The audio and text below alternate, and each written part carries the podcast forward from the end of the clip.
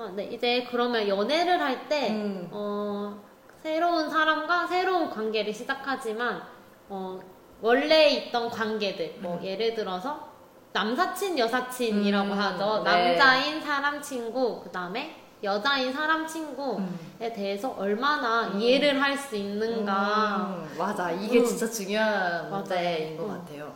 남사친, 여사친. 맞 아. 주희 씨는 남자인 친구랑 어, 완전 친구가 있다. 이성 간에 완전 친구 관계가 있다라고 생각하세요? 어, 원래는 없다고 생각했는데, 근데 지금 제가 있거든요. 네. 근데 그 사람들처럼 정말 모든 걸 공유하는 음. 남자 사람 친구는 아니지만, 음, 음. 적당히 맞아요. 친하고, 네. 뭐, 적당히 내 고민을 털어놓을 수 음, 있는 네. 그런 적당한 음, 남자인 음, 사람, 네. 남자 사람 친구가 있어서, 그런 사람들하고는, 음, 밥까진, 두- 단둘이 밥까지는 괜찮아요. 괜찮다. 어, 단둘이 밥까지 괜찮은데, 술은 안 된다. 아, 술은 안 어, 된다.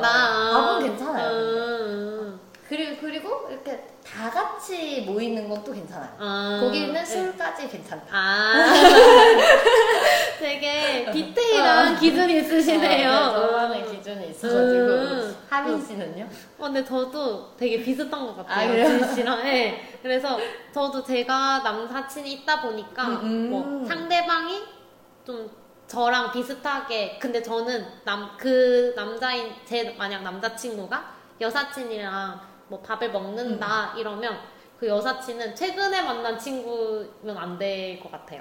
아, 진짜요? 좀 오래된 친구라던가 오. 네, 제가 있는 남자인 친구들처럼 좀 오래 보고 아. 그래서 진짜 친구인 것 같다라고 음. 내가 파악이 돼야 음, 뭐 둘이 밥을 먹는다던가 이런 게 좀 괜찮아요? 어. 네 그래서 전좀 질투가 많은 편인가 봐요 아, 그래서 그래서 질투 아닌 질투를 아. 하는데 예, 상관이 없다가도 그냥 괜히 기분이 나쁘고 상관은 있죠. 없는데 그냥 기분이 나쁜데 어 그래서 저도 이제 남자인 친구를 만나는 것처럼 어. 음, 이제 남자친구도 만약에 여사친이 원래 나랑 만나기 전부터, 전부터 있었으면 예, 예. 괜찮고 그럼 지금 괜찮은데. 이후면 안 괜찮아요. 이후면 친구 만날 아. 수 없어요.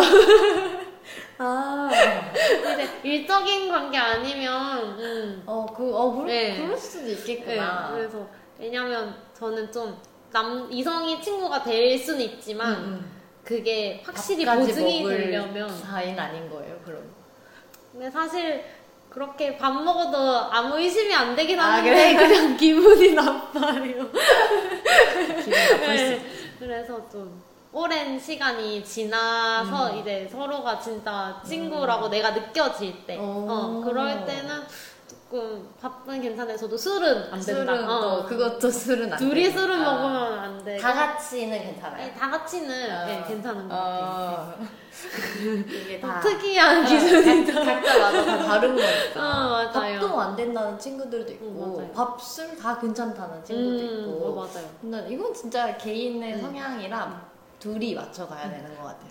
그래서 웬만하면 안 먹는 걸 음, 맞아요, 어, 맞아요. 웬만하면 그- 했지만 어, 그냥 괜히 싸울 일은 맞아. 만들지 말자. 그냥 어쨌든 아무리 이해한다 해도 기분이 맞아요. 나쁠 수 아, 있으니까 그치, 그치. 어, 그래서 웬만하면 이제 안 먹고 한 그래도 가끔씩 음. 만나서 뭐밥 먹고 이러는 거 정도는 괜찮지 않나 음. 맞아요, 맞아요. 이해는 해줄 수 있다 어, 이, 이, 이해는 해줄 수 있다. 응, 맞아요. 응.